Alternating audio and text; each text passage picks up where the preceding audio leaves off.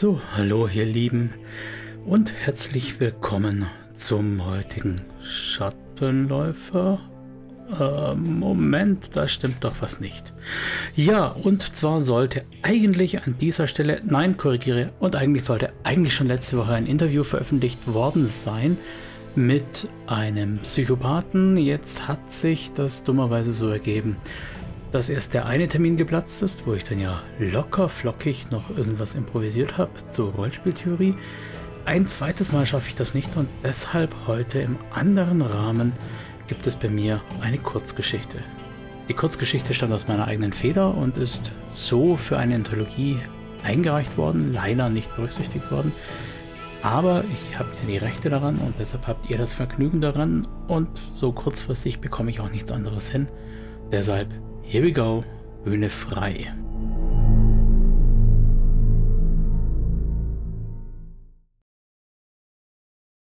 Highway to Bielefeld. Schwarz wurde zu trüben Grau und schließlich zu verschwommenem irgendetwas. Ich lag auf der Seite. Der Boden nahm mein rechtes Gesichtsfeld ein, der Himmel mein linkes.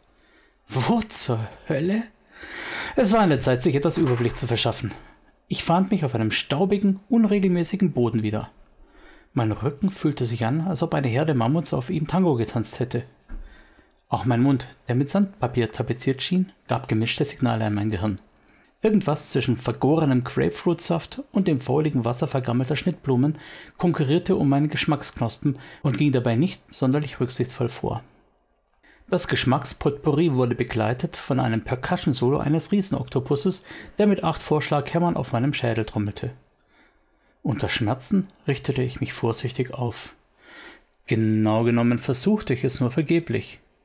Die freche Gravitation schien mich zu verhöhnen, und wie ein inverses Stehaufmännchen kippte ich wieder zu Boden, würgend und mit Sternchen vor den Augen.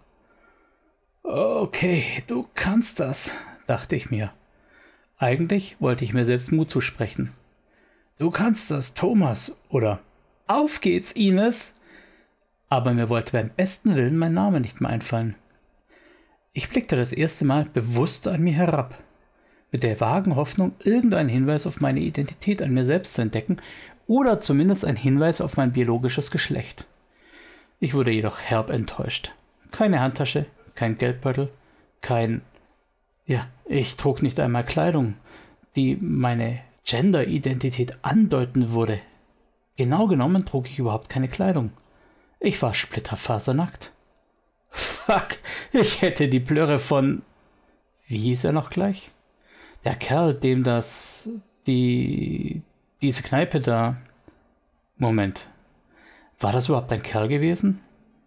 Und war das überhaupt eine Kneipe gewesen? Und war ich da gestern tatsächlich? Und wer zur Hölle war ich überhaupt? Aber eigentlich, ob ich nun gestern oder vorgestern oder wann auch immer dort gewesen war, und ob das nun eine Kneipe oder ein Grillfest gewesen sein könnte, das Zeug hatte es echt in sich. Vorsichtig richtete ich mich auf. Erst in den Vierfüßler, wie besoffene Schüler es bei ihrem ersten Spring Break Feier, dann hob ich zögerlich den Oberkörper und bereute es sofort. Eine zur Hölle, was war das überhaupt? Ein Gefährt raste auf mich zu, und allein die Druckwelle der verdrängten Luft traf mich so hart, dass ich sofort einige Meter weit weggewirbelt wurde. Erneut wurde ich in den Dreck gestoßen, oder vielmehr darin gewälzt, wie ein Wiener Schnitzel beim Panieren. Hm, Wiener Schnitzel, dachte ich mir. Vegetarier schien ich also schon mal nicht zu sein. Ob dieser moralische Makel wohl der Grund für diese Folter war? Glaubt es mir oder lasst es bleiben. Aber auch wenn ich es nicht wusste, was mich da eben fast überfahren hatte, ich wusste instinktiv, dass der Fahrer angehalten hatte. Jetzt, so war ich mir sicher, jetzt würde man mir endlich helfen. Ich nahm all meinen Willen und meine Kraft zusammen und stieß mich erneut in die Höhe. Der, die, das Fahrerwesen kam auf mich zu und etwas an seinem, ihrem, dessen Anblick irritierte mich zutiefst. Nur konnte ich das nicht sofort begreifen. So viel war klar.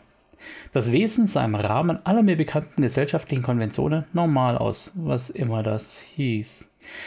Nur dass ich meinen Maßstab von normal offensichtlich verschoben hatte.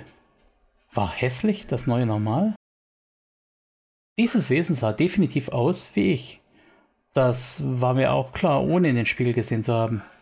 Ich wusste selbst nicht, woher ich diese Gewissheit nahm, aber es fühlte sich wahr an. Gab es hier überhaupt Spiegel? Und falls ja, was wäre der Nutzen, wenn wir hier doch scheinbar alle keine Haare zu haben schienen? Auf Kämme würde ich ja schließlich auch nicht hoffen. Was? Hier hatte also niemand Haare? Ja, ja, ihr habt richtig gelesen. Denn wir alle, in Anführungszeichen, wer immer das nun wäre, sahen hier, wo immer das auch sein mochte, genauso aus wie jenes Fahrerwesen. Daran bestand für mich kein Zweifel mehr. Und jenes Fahrerwesen hatte nun einmal keine Haare. Ja, noch nicht einmal Augen, Nasen, Ohren oder sonst irgendetwas Facial Feature. Facial Feature? What the heck? Ich konnte offensichtlich Englisch. Oder ich tat zumindest mehr oder weniger erfolgreich so. Oder hatte zumindest genug U-Talk, Facetube oder TickBook konsumiert, um mir jeden coolen Pseudoslang anzueignen, den die Kids, sagt man heutzutage noch Kids? Die Kids selbst sagten sicher nicht Kids über sich selbst. Jedenfalls konnte ich ihren Slang sprechen. Cringe, oder, Alter? Verdammt, dieser Drink in der Kneipe gestern war wirklich stramm gewesen. Ich massierte meine Schläfen und erfuhr keinerlei Linderung dadurch. Tatsächlich explodierte dadurch lediglich eine neue Welle Supernovae in meinem Zerebralkortex. Na, auch egal. Konzentration, Dingsbums, Konzentration, ermahnte ich mich selbst.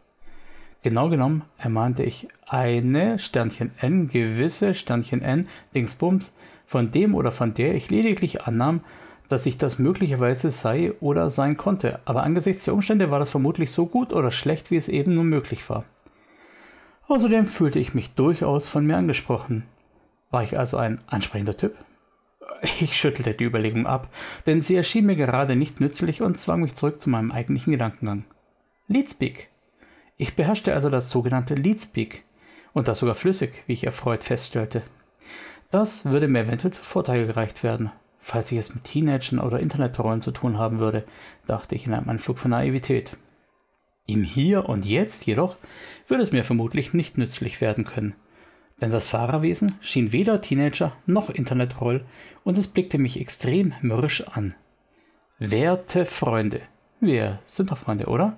Werte Freunde, glaubt mir, zu erkennen, dass jemand dich finster anblickt, ist ungleich schwerer und gleichzeitig eindrucksvoller, wenn jenes Wesen gar keine Augen und Ärger auch gar keine Augenbrauen hat, die es zornig zu einer Abwärtspfeil formen konnte. Jedenfalls war das Fahrerwesen zweifelsohne sauer und ich wandte präventiv beschämt den Blick zu Boden. Die Geste fühlte sich seltsam ungewohnt an, als ob ich keine große Übung daran hätte. Meine aus den Fingern gesaugte Erklärung war die, dass es an den fehlenden Augen lag, denn blickte ich tatsächlich zu Boden? Ein Wesen ohne Augen kann ja gar nicht blicken, jedenfalls nicht im eigentlichen Sinne des Wortes. Sei es drum, ich jedenfalls senkte mein Haupt primitiv in Schande, ohne es wahrlich zu fühlen. Es schien mir Reflex. Das Fahrerwesen, so viel konnte ich aus meinem nicht vorhandenen Augenwinkel sehen, baute sich vor mir auf und setzte seinem Allegro an. Sag mal, haben sie dir eigentlich in die Seele geschissen? Wie kommst du denn auf die bekackte Idee, hier mitten auf dem Highway herumzulungern? Ich blinzelte. Was hat es da eben gesagt? Dieses Wort? Aha, ein Highway, dachte ich bei mir. Offensichtlich bin ich ja also in Amerika. Dem Land of the Free, American Way of Life, Mac King, Burger, Chicken. Das und der Gedanke an den Staatsführer mit dem orangen Frettchen auf dem hohlen Schädel ließ mich dann doch erschaudern. So verheißungsvoll erschien mir Amerika plötzlich nicht mehr. An mein fast Unfall mit Wesen gerichtet, nuschelte ich ein kurzes Welcher Bundesstaat ist das hier? hervor. Das Fahrerwesen hatte sich mittlerweile jedoch schon wieder zum Gehen gewandt und sich bereits ein paar Schritte seines Fahrzeugs genähert. Beziehungsweise mangels einer Relation für Entfernung muss ich wohl eher sagen, es war just in jenem Moment auf halbem Weg dorthin, als es aufgrund meiner Worte langsam und enerviert wieder in meine Richtung drehte. Moment. Offensichtlich hatte ich mich schon so sehr an die irritierend vertrauten Gesetze dieser Welt gewöhnt, dass es mir kaum mehr auffiel und jetzt der Blitz der Erkenntnis umso mehr meine Seele erschütterte. Diese Kreatur hatte doch gar keinen Mund. Wie also sprach sie mit mir? Und wie ich mit ihr? Kamen ihre respektiv meine Worte überhaupt aus ihrem respektiv meinem Mund oder war sie respektive ich am Ende noch Bauchredner? Abstrus, worüber man in solchen Momenten nachdenkt, dachte ich bei mir, was genau genommen ziemlich meta war. Also, darüber nachzudenken, worüber ich in jedem Bruchteil einer Sekunde nachdachte, jetzt, wo ich rückblickend darüber nachdenke, wie ich darüber nachdachte, worüber ich in diesem Moment nachgedacht hatte, war es genau genommen sogar meta-meta. Ich beglückwünschte mich für meinen Scharfsinn, der bei Lichte betrachtet aber für die akut angegebene Situation keinerlei Relevanz besaß und bedauerte gleichzeitig, dass vermutlich niemals jemand dieses amüsante Erkenntnis mit mir teilen würde. Denn offensichtlich hatte ich und das Fahrerwesen nun wirklich sehr verärgert. Es bestand keinerlei Zweifel daran, dass es im Begriff war, mir nun eben jene Stelle zu polieren, an der sich die im Volksmund üblicherweise als Fresse bezeichnete Körperöffnung befand, so sie sich denn überhaupt an meinem Körper befand und sofern mein Körper überhaupt ein Körper war, also präziser gesprochen, so sie und das umliegende Gewebe denn überhaupt vorhanden wäre, was ja in meinem Fall nicht war, also vorhanden, die Fresse, also keine Fresse. Verstanden? Meine Fresse. Das war schon ziemlich verwirrend. Doch nun zurück zu der Relevanz dieser Tatsache in der Realität. So denn überhaupt real war. Würde dieser Umstand, also die fehlende Fresse, gleichzeitig bedeuten, dass ein Schlag in die nicht vorhandene Fresse aus genau jedem Grunde auch nicht wehtun würde? Würde im Wortsinne jener besagter Schlag in die Fresse bei einer gleichzeitigen Nichtexistenz der Fresse nicht genau genommen eben deshalb auch ein Schlag ins Leere sein? Würde es eventuell dennoch wehtun? Quasi als metaphorische Semantik, als Träger der Botschaft Schmerz? als Phantomschmerz in Erinnerung an das Vorhandensein einer Fresse? Und woher genau kam jene Erinnerung überhaupt? Denn ich konnte mich ja aktuell noch nicht einmal an meinen Namen, nicht an den Namen der Kneipe erinnern, wo es dieses höllische Gesöff gab, welches für diesen diabolischen Hangover verantwortlich zeichnete. Selbst mein eigener Name war mir fremd. Ich stand also in diesem schicksalsträchtigen Moment kurz davor, diese Rätsel zu lösen, jetzt und hier, als erster Mensch, äh, Moment. Mensch? War ich denn überhaupt ein Mensch? Bisher schien es, als ob mir alle Spuren von Menschlichkeit abgingen. Irritiert suchte ich an meinem Körper nach Evidenzien für mein Menschsein oder aber dagegen. Jede Antwort wäre ein Erkenntnisgewinn, und in meiner aktuellen Lage hatte ich den auch dringend nötig. Der Blick meiner nicht vorhandenen Augen wandte sich auf meinen Körper, doch ich konnte keine Arme oder Beine an mir entdecken. Ja, noch nicht einmal ein Rumpf, an dem Arme oder Beine angebracht hätten sein können. Wie konnte ich also überhaupt aufgestanden sein, so ganz ohne Arme und Beine? Ein Gedanke ergriff Besitz von mir und ein rascher Blick auf das Fahrerwesen gestattete mir die Überprüfung meiner eilig aufgestellten These. Und ich wurde nicht enttäuscht.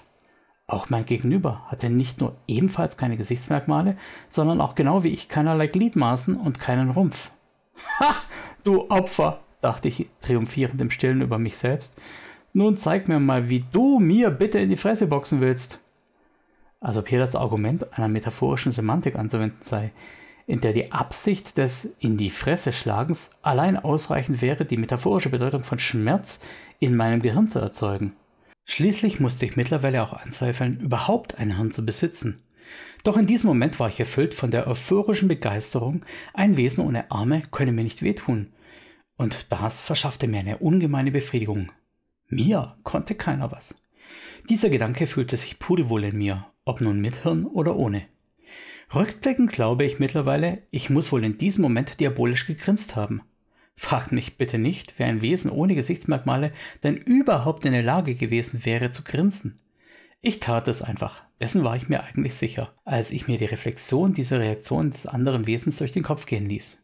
Das Fahrerwesen hatte sich mir nämlich mittlerweile, ausgelöst durch meine Frage nach dem Bundesstaat, in dem wir uns hier befänden, wieder komplett zugewandt und offensichtlich war es von meinem Grinsen im höchsten Maße beeindruckt, ja eventuell gar eingeschüchtert oder verängstigt.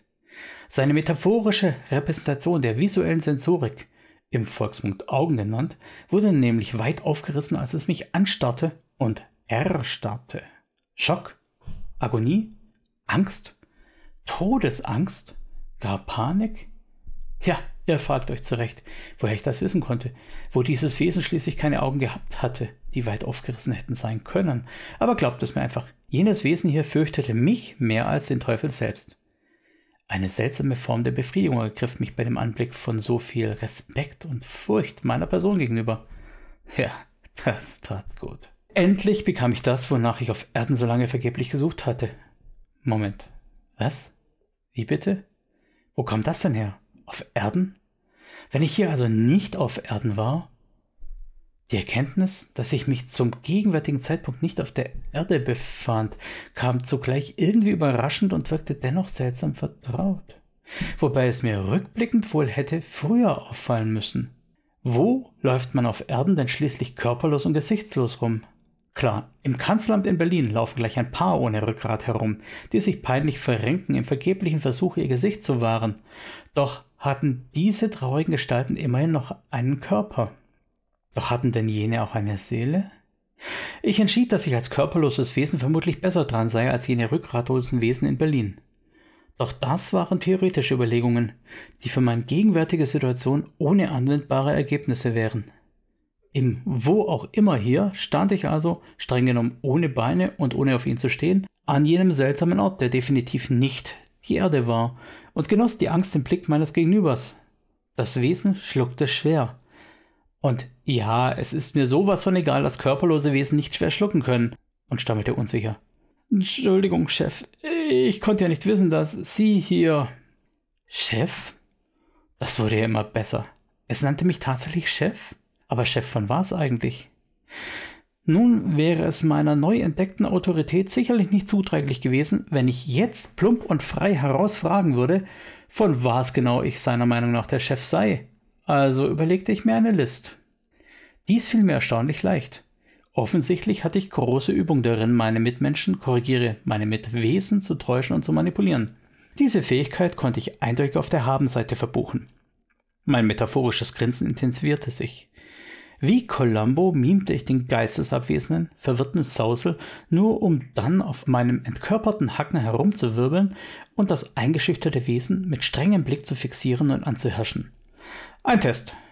Mein Gegenüber erzitterte unter jedem Wort, als sei es ein Peitschenhieb. Mit perfider Faszination bemerkte ich, dass Mitleid wohl nicht zu meinen Charakterzügen gehörte. Ich verbuchte das auch auf der Habenseite. Ich schien sogar Gefallen daran zu haben, und so genoss ich die bange Stille, in der das Wesen in der Ahnung schrecklicher Agonien bibberte. Ich schützte die Lippen, sammelte bittersüße Gedanken auf meiner Zungenschwitze. Langgezogen ließ sich die erste Frage wie Zähnehonig aus meinem metaphorischen Hund gleiten. Nun, welcher Bundesstaat, sagtest du, ist das hier? Die Repräsentation seiner Augen zuckten von links nach rechts und schien einen Ausweg zu suchen. Jede Sekunde ohne Antwort schien ihm eine Qual, doch wollte das Wesen es auch nicht wagen, eine falsche Antwort zu riskieren. Ich labte mich an seinen Ausdünstungen der Angst. Ein Mensch hätte sich in seiner Situation vermutlich die Hände gerungen, an den Fingernägeln geknibbelt oder nervös gekratzt. Und obwohl die arme Seele vor mir das mangels Extremitäten nicht tat, empfand ich genussvoll telepathisch diese Bilder als Bedeutungsträger seiner Emotionen. Die Seele nuschelte. Ja, ich hatte gar nichts von einem Bundesstaat gesagt. Die Seele zuckte in Erwartung meines Zorns zusammen, und kurz war ich versucht, den Impuls nachzugeben. Doch eigentlich war die Furcht vor Strafe viel köstlicher als die eigentliche Bestrafung. Wie ein SS-Offizier verschränkte ich die Hände hinter dem Rücken, nickte ausgiebig, während ich meine gestiefelten Füße im Kreis um den leidenden Delinquenten laufen ließ. Ja, sicher, genau genommen tat ich nichts davon, denn ja, körperlos und so. Aber mittlerweile hatte ich die Symbolik dieses Ortes so sehr verinnerlicht, dass es mir leicht schien, mein Gegenüber genau die gewünschte Semantik zu vermitteln. Ich blieb im Rücken der Seele stehen und blickte auf sie nieder. Plötzlich und ohne Vorwarnung peitschte ich ein verbales Dann sag mir, wo zur Hölle wir hier sind, auf sie herab. Sie zuckte zusammen und richtete sich dann langsam auf. Keimte ebenso etwas die Hoffnung in ihrer Seele auf? Ekelhaft. Diese Emotion verursachte in meinem Hirn regelmäßig starke Übelkeit, dessen war ich mir sicher. Von diesem widerlichen Gefühl der Hoffnung begleitet, antwortete also die Seele leicht triumphierend. Ihr wisst also tatsächlich nicht, wo ihr seid? Zum Teufel! Ich hasse Situationen wie diese. Auch wenn ich mich in meiner aktuellen Verfassung nicht daran erinnern konnte, Situationen wie diese zuvor schon einmal erlebt zu haben. Sicher weiß ich es, spie der Seele ins Gesicht und fügte sofort hinzu. Die Frage ist vielmehr, ob du es weißt. Es handelt sich um einen Test. Schon vergessen? Dabei richtete ich die telepathische Repräsentation eines mit Krallen bewehrten Zeigefingers direkt auf seinen metaphorischen linken Augenapfel. Die gepeinigte Seele schluckte trocken und vergeblich gegen die eigene aufkeimende Panik an. So gefiel mir das schon viel besser. Unter meinem strengen Blick rang sie nach Worten und stammelte. Nun, o oh du mein Höllenfürst, dies hier, dabei schwenkte sie die flache Hand in einer allumfassenden Geste um sich herum, ist der Highway to Hell. Ich folgte der Geste mit der Hand und ließ meinen Blick schweifen. Trostlose Landschaften, eine dreckige, rissige Autobahn, die an den Rändern mit Schmutz garniert war, und ein bleierner, wolkenfangender Himmel, auf dem keine Sonne schien. Ja, dachte ich bei mir, genau so stelle ich mir den Zugang zur Hölle vor. Offensichtlich hatte ich also eine gute Wahl getroffen. Ich? Ja genau, ich war ja der Höllenfürst. Rasch kramte ich meine Kenntnisse über die Hölle zusammen. Genau genommen war das nicht viel. Wie fast überall schien es so, als ob der Chef nicht viel über die Strukturen seines Unternehmens und seiner Untergebenen wusste. Immerhin, dachte ich bei mir, immerhin ist die Hölle kein börsennotiertes Unternehmen. Obwohl diese Idee ihren ganz eigenen Reiz hatte. Würde ich meine Großinvestoren und Shareholder zur Jahresvollversammlung laden, wären sie immerhin schon an ihrer finalen Destination angekommen. Und egal, ob die Kurse steigen und mir, die dem schnöden Mammut huldigenden Heuschrecken scharenweise ihre Anhängerschaft durch Opferung eines Erstgeborenen schmackhaft machen würden, oder ob die Kurse fallen und die Risikospekulanten den Freitod wählten. Für mich war es eine Win-Win-Situation. Ich notierte mir diese Idee für spätere Nutzung als Priorität Nummer 1. Aktuell galt es sich um andere Belange zu kümmern. Ich setzte deshalb meinen grenzdebilen Showmaster-Grinsen auf, drehte mich ruckartig zu der Seele herum. Sie blinzelte schockiert und wich zurück. Und warum bin ich hier? Das war wohl die 100-Punkte-Frage der Kategorie Höllenfürsten. Die gepeinigte Seele zitterte wie Espenlaub. Die Hand tastete suchend in Richtung des Höllengefährts und die Intention erahnend schimpfte ich streng. Ohne Telefonjoker. Verzweiflung machte sich in den nicht vorhandenen Zügen der Seele eines verdammten breites und er genoss die Emotion wie einen guten, trockenen Merlot. Ich war voll in Fahrt, voll in meinem Element. Und ich war gut darin. Klar, schließlich war ich ja der leibhafte Höllenfürst. Die arme Seele wandte sich um eine Antwort und nuschelte kaum hörbar. Ihr wart in eurem Russlandurlaub, o oh Herr aller Dämonen, Teufel unter Teufeln, ihr Juwel der Grausamkeit. Schmeichelei hilft dir auch nicht weiter log ich frech, denn tatsächlich war ich sehr eitel. Zwar war die Eitelkeit nur eine meiner insgesamt sieben Todsünden, die ich meisterlich kultiviert und perfektioniert hatte, aber mit Sicherheit fiel mir die Eitelkeit am leichtesten. Doch seine Worte hatten auch darüber hinaus eine gewisse Wirkung, denn mit einem Mal kam die Erinnerung zurück. Die Kneipe. Der Kreml. Und der Name des Drinks? Der Drink nannte sich Kalaschnikow. Im Wesentlichen handelt es sich dabei um ein Liter Wodka Red Bull, nur durch aktuelle weltpolitische Ereignisse mit der leichten Variante, dass man den Red Bull in letzter Zeit durch Wodka ersetzte. Wirtschaftssanktionen machten das österreichische Gummibärchen Viagra in ganz Russland schwer verfügbar. Kalaschnikow wurde traditionell im Wettkampfmodus getrunken. Wer durch Abklopfen, Umfallen oder den plötzlichen unerwarteten Tod aus dem Rennen ausschied, bekam zur Strafe direkt einen weiteren Halbliter Dosis intravenös verabreicht. Wer dagegen als letzter noch stand, in Anführungszeichen, also nicht aufgab, kotzte oder anderweitig zusammenbrach, bekam als Preis einen ganzen Liter intravenös verabreicht. Ich selbst hatte die ersten zwei Runden gewonnen, die dritte jedoch nach einem langen Duell knapp verloren. Der Rest des Abends verschwand im Nebel des Vergessens. Während meines Nachgrübelns registrierte ich dann plötzlich den prüfenden Blick meines Untergebenen. Wenn ich eines mit Sicherheit wusste, dann, dass man in der Hölle keinesfalls Schwäche vor seinen Untergebenen zeigen durfte. Falls das je geschähe, gab es Aufruhr, Mord und Totschlag und man würde den Teufel selbst, also mich, stürzen und ersetzen. Zwar war es in der Hölle längst noch nicht so schlimm wie in der Politik, was daran lag, dass man unter Dämonen noch einen gewissen Anstand und Moral kannte, aber ich wollte nichts riskieren. Ich musste die Kontrolle behalten, die Zügel straff halten und wieder die Nase vorn haben. Also improvisierte ich rasch eine weitere Quizfrage. Ja, Russland war offensichtlich, nicht wahr? Details, lieber Sklave, Details. Die kleine Teufelsseele, die sich ihres Sieges in Satans Höllenquiz schon so sicher wähnte, wirkte nun wie eine in die Ecke gedrängte Ratte. Nervös sendete sie mir, freilich gegen ihren Willen, das telepathische Abbild von sich nervös mit der Zunge über die Lippen fahren und rang dabei die schwitzigen Hände. Ich genoss den Stress und wollte mich darin suhlen, wurde dabei aber abrupt gestört, als ich zu meiner Überraschung bemerkte, dass ich ihre unwürdigen Gedanken fast hören konnte. Jetzt bloß nichts Falsches sagen. Er ist doch immer, aber das ist so offensichtlich. Was dann? Was dann? War es dieses Mal vielleicht, mir fällt nichts anderes ein, tönte es hohl aus dem leeren Schädel. Um mir noch etwas besonders delikaten Stress zu gönnen, ahmte ich mit dem metaphorischen Zeigefinger eine tickende Uhr nach. Die Zeit läuft, ließ sich ein theatralischen Singsang ertönen.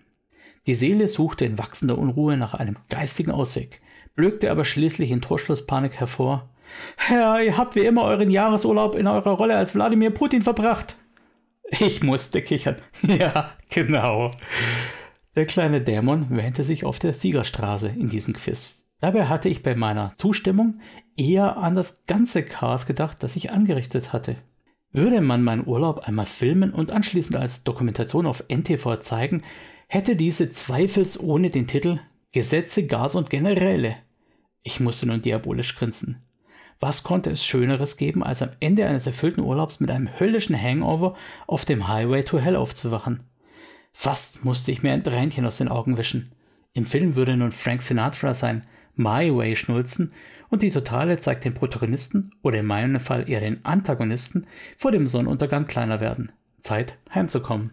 Ich legte meinem treuen Sklaven den metaphorischen Arm über die metaphorische Schultern und fragte ihn: Sagtest du nicht, dies sei der Highway to Hell? Er aber versicherte mir dienstbeflissentlich: Ja, doch, ja, Herr. Warum fragt ihr, o Höllenfürst? Während ich ihn weiterschob, antwortete ich in lauter Ton: Ach, nur so. Tatsächlich aber war mein Blick auf ein Autobahnschild gefallen, welches die Ausfahrt ausschilderte, die wir eben hinabliefen. Weiß auf blau stand dort Bielefeld zu lesen. Passt irgendwie, dachte ich bei mir. Wie sagte Charles Baudelaire schon um 1850? Die schönste List des Teufels ist es, uns zu überzeugen, dass es ihn nicht gibt. Und bei Bielefeld wäre mir das ja auch fast gelungen.